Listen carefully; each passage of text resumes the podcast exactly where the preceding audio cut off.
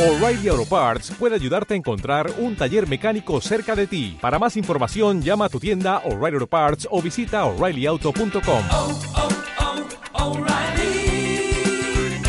oh, Parts. Ningún problema puede ser resuelto por el mismo nivel de conciencia que lo creó.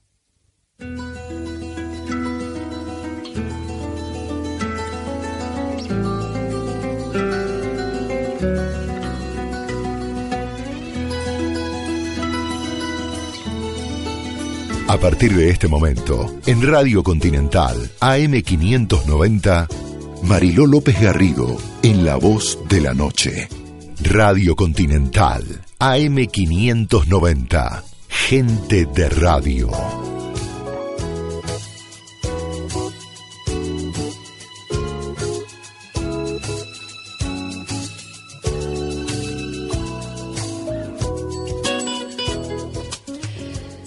El crecimiento personal es una ceremonia interior que puede iluminar el peregrinaje hacia ti. Será entonces cuando tu propio yo sea tu propio oráculo. No es nuestra intención guiarte. La verdad es que no. Quisiéramos acercarte las herramientas que hagan que te descubras y descubras desde ti tu verdad. Pretendemos enseñarte a desarrollar con amplitud tus riquezas. Son tuyas, las tienes dentro de ti. Son personales y espirituales. Somos un todo, no solo somos un cuerpo. Hubo un gran maestro que decía algo así como que mm, no somos un alma con cuerpo, somos un cuerpo con alma. Es decir, que somos un todo, una holística, un pensamiento, un espíritu, un ser. Esa es la intención de este programa. Cuando lo hagas, no olvides que el esfuerzo que haces por conocerte y encontrarte siempre va en beneficio del universo, es decir, en beneficio de todos nosotros, de todas nosotras. Buenas noches, estaremos todos los sábados a esta misma hora. Este programa nace en la ciudad de Buenos Aires a través de miles de antenas que se transmiten por toda Argentina, a través de la magia de Internet que se transmite por todo el planeta. Un saludo muy cordial y afectuoso de la cadena continental.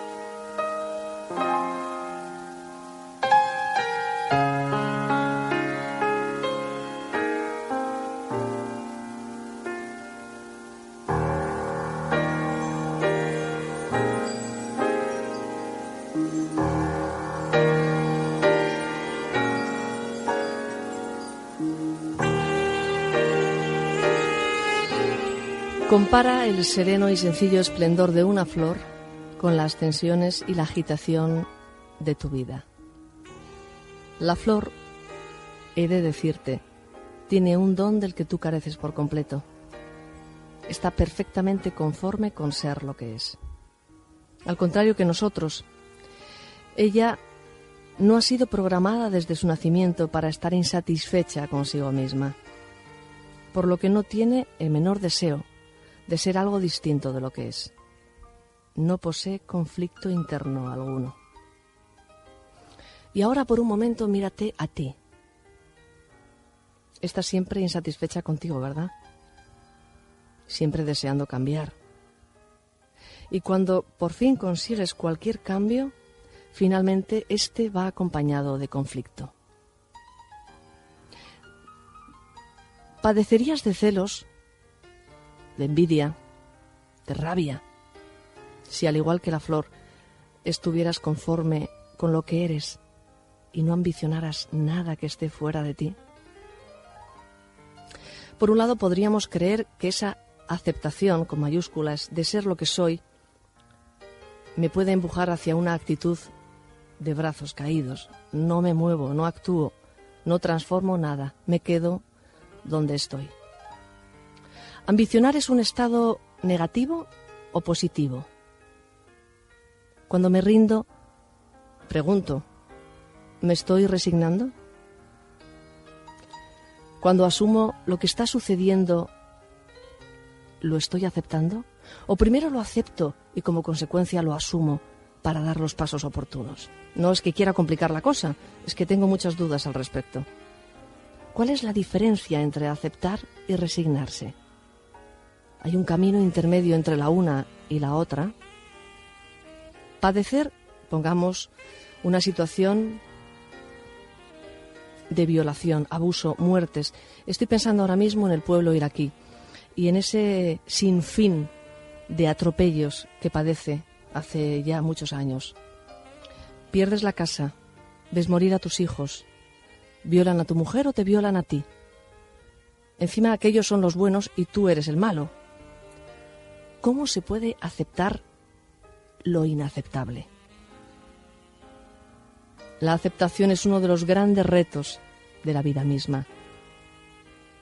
Todo cambia, desde el más pequeño hasta aquel que puede hacer todas las diferencias en la vida, pero todo cambio implica un movimiento y el proceso hacia ese movimiento pasa por la resignación o por la aceptación. Es resignarse, pregunto, abandonarse al destino que nos impuso la enfermedad, la separación, el engaño de mi pareja, vivir la vida como un obstáculo, o sencillamente el, el por qué a mí, por qué a mí. Es resignarse, tomar una posición pasiva y dejar que sean los otros o la propia vida la que lo resuelva. Aunque me viene otra duda, dejárselo a la vida, ¿acaso no es confiar en la vida?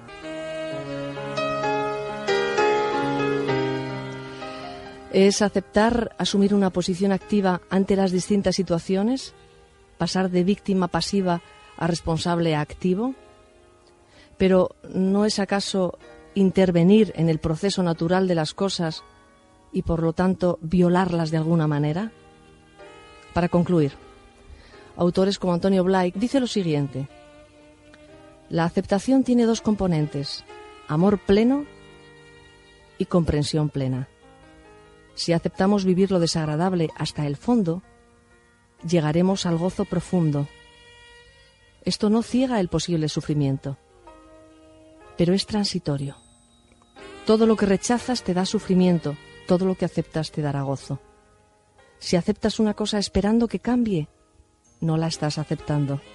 Porque aceptar consiste en aceptar tal y como es, sea lo que sea. Que para aceptar hay que confiar y que confiar quizás sea un valor más elevado que el amor. Te quiero es poseerte, confiar en ti.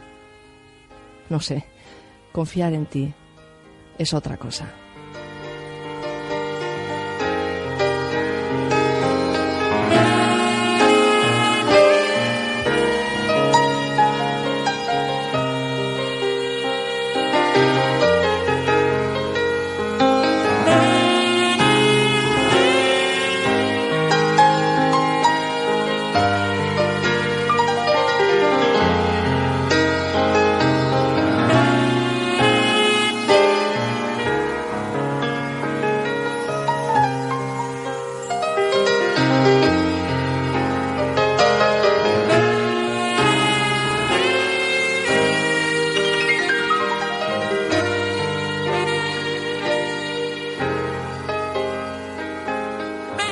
Gracias por escuchar La Voz de la Noche, bajo la dirección de Mariló López Garrido.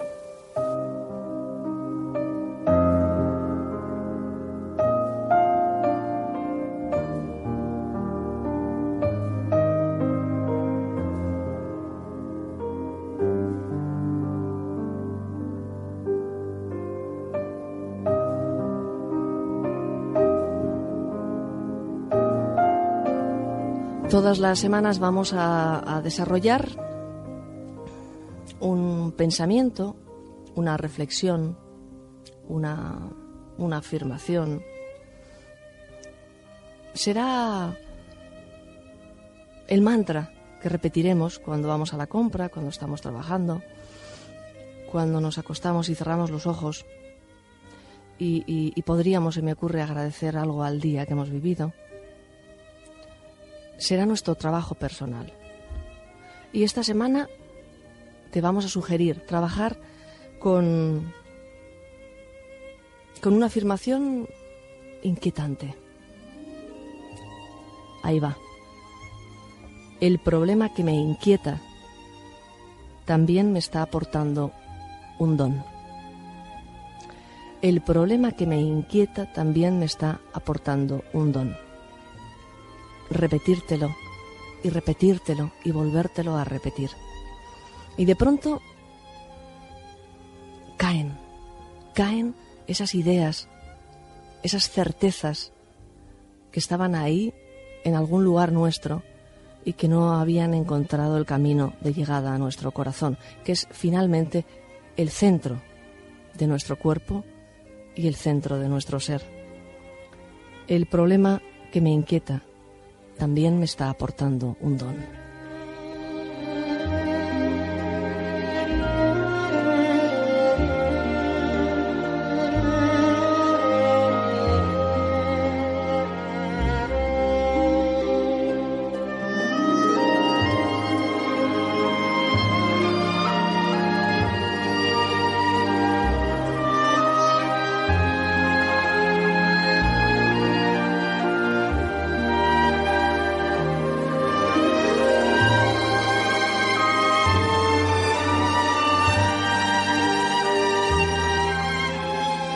Recuerdo que a las doce y media todos los días y en voz alta repetiremos una frase, un mensaje al universo.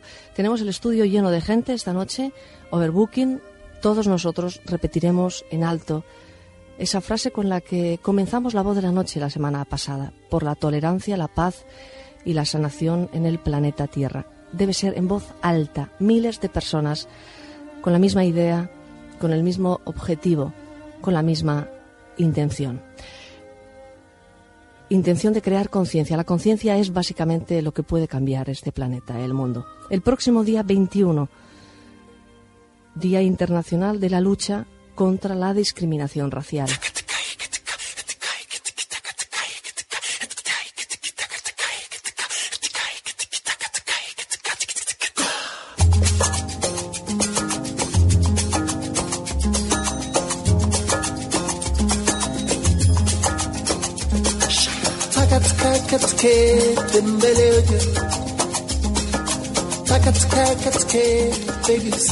El lenguaje cotidiano, como la vida misma, refleja los valores morales de nuestra sociedad, conforme al racismo y la palabra más que nada, desde luego.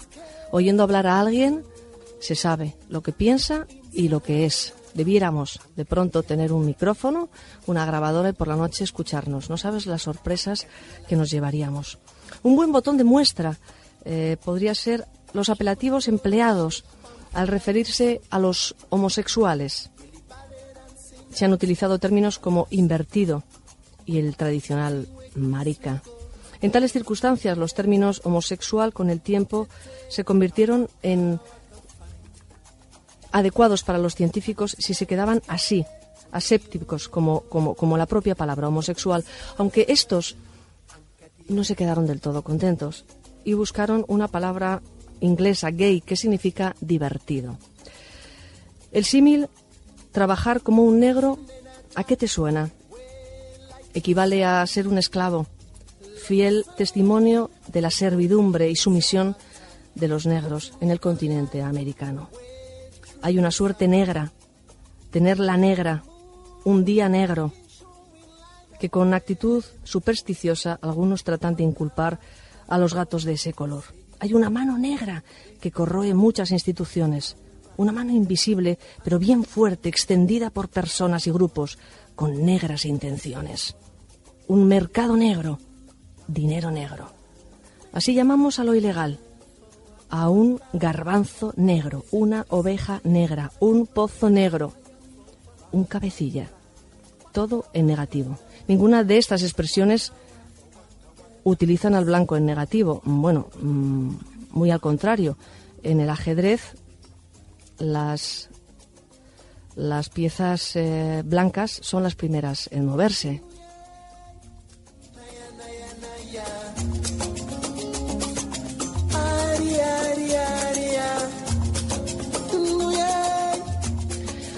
Tengamos precaución en nuestra manera de hablar, porque nuestra manera de hablar está hablando de nosotros. La semana pasada tuve la oportunidad de conocer a una mujer que pasa unos días en Buenos Aires, se marcha dentro prácticamente de unas horas y que me llamó mucho la atención por su humanidad y sobre todo por el recorrido de su vida. Patricia Reynosa, buenas noches. Buenas noches. ¿Cómo estás? Gracias por- Ella es antropóloga, ha trabajado con pueblos eh, nómadas, más bien especializada. Aunque esa expresión, a mí, especializado en pueblos nómadas, no sé, mm, ¿no es un término un poco racista? ¿Podría ser? En realidad es, eh, como siempre, hay un discurso a partir del cual hablamos y otra cosa es el, el significado de las palabras, ¿verdad? Especializado en realidad no quiere decir nada. Nosotros eh, elegimos una carrera o la carrera, entre comillas, profesional nos elige. En el fondo se trata de una elección eh, personal y que tiene que ver con el deseo.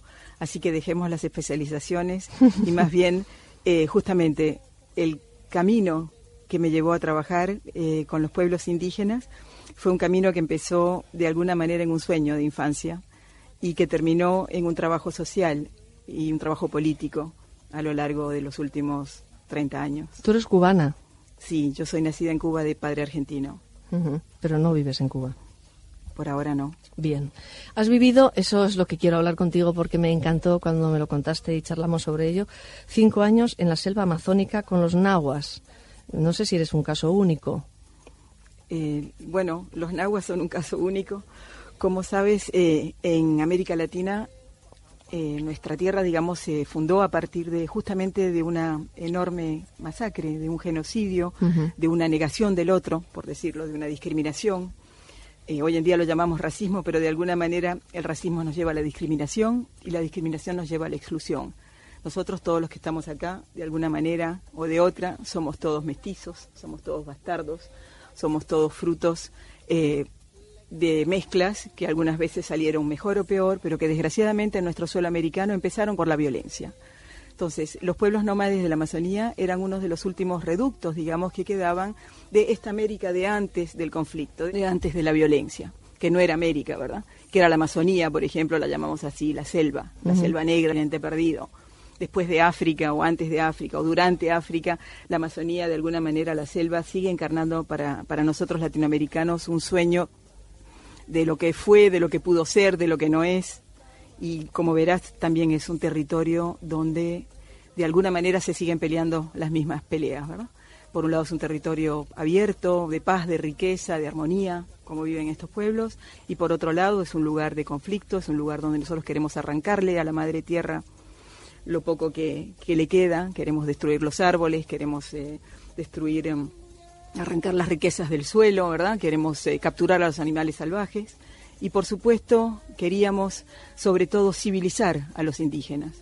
En 1985, eh, por deseo y por, y por pasión, de alguna manera llego eh, de la Escuela de, de Altos Estudios, en fin, en, en Etnología Americanista de Francia, de París, eh, a la selva amazónica en el Perú, abajo del Cusco, buscando un grupo de indígenas que todos mis colegas me decían que no existía más, que yo estaba loca, que esto era un sueño, que ya no hay, que los salvajes es el sueño del antropólogo, pero que es un mito. El caso es que ahí estaban los nahuas, ahí estaban, perdidos en un lugar donde todo el mundo hablaba de ellos, los calatos, los salvajes. Tú decías ahorita, ¿no?, sobre los negros. Eh, nosotros decíamos, no seas indio, no seas salvaje, este es bruto como un indio. Yo no sé si ustedes se acuerdan que el llanero solitario, por ejemplo, el compañero del llanero solitario, el indio toro, era mudo. Entonces el indio, como la mujer, como de alguna manera los, los negros africanos, como todas las personas excluidas, eh, son el negativo del otro, ¿verdad? Cuando uno llega a la selva, se abren las puertas. Uno de los mm, aspectos que más me llamó la atención en la conversación que mantuvimos la semana pasada fue eh, algo que viviste con respecto a la voz, la voz. Aquello me, me dejó mm, impactada. ¿Nos lo puedes contar, por favor? Sí, eh, los nahuas o yuranahuas, como ahora sabemos que se llaman, significan, se autodenominan ellos mismos las verdaderas personas. Muy a menudo todos los pequeños pueblos considerados como minorías en realidad son muy grandes y se llaman ellos mismos, nosotros somos las verdaderas personas. Eh, los yuranahuas dicen nosotros somos los verdaderos hombres.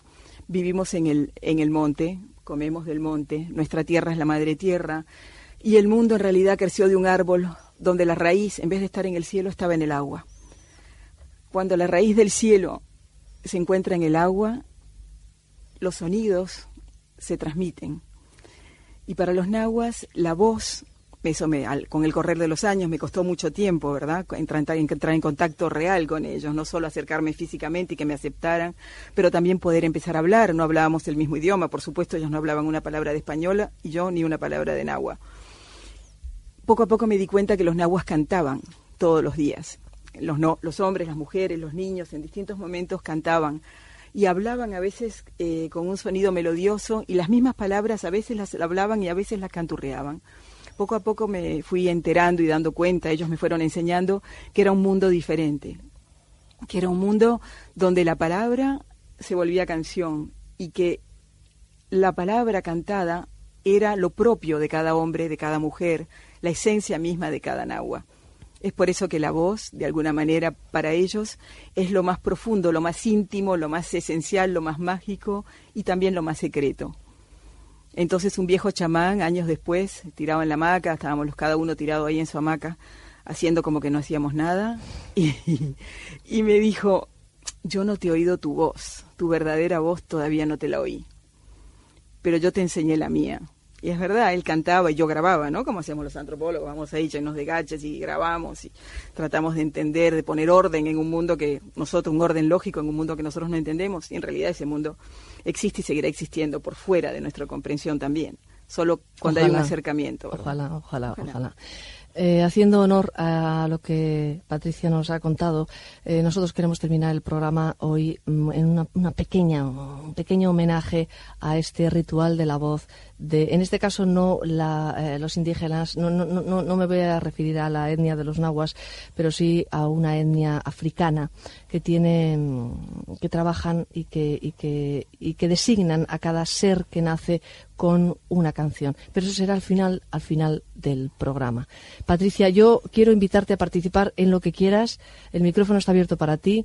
Estás absolutamente autorizada para intervenir, así como todas las demás personas que están en el estudio. Todas tenéis cerca un micrófono, os acercáis un pelín, levantáis la mano y yo os voy a dar, os voy a dar paso.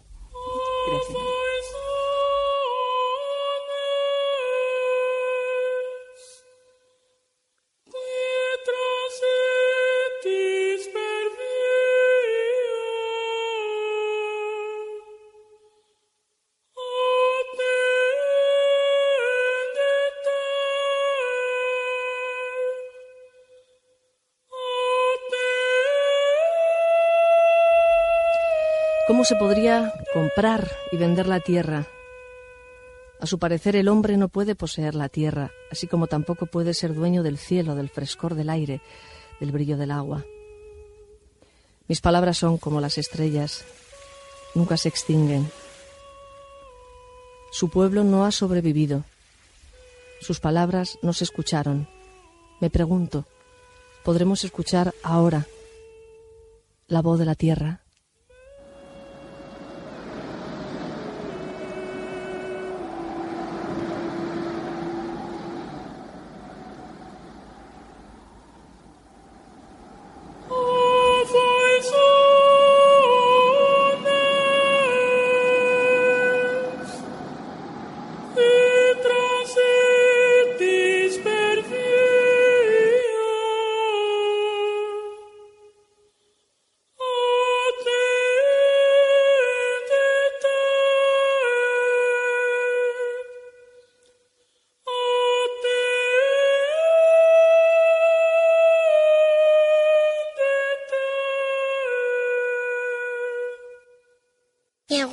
Siempre me dice que de joven pensaba que el amor era lo más importante de la vida. Y él siempre quería que todo el mundo le creciera. Y ahora que es muy vejecito, dice que en vez de esperar que los demás le quieran, él ahora quiere a los demás.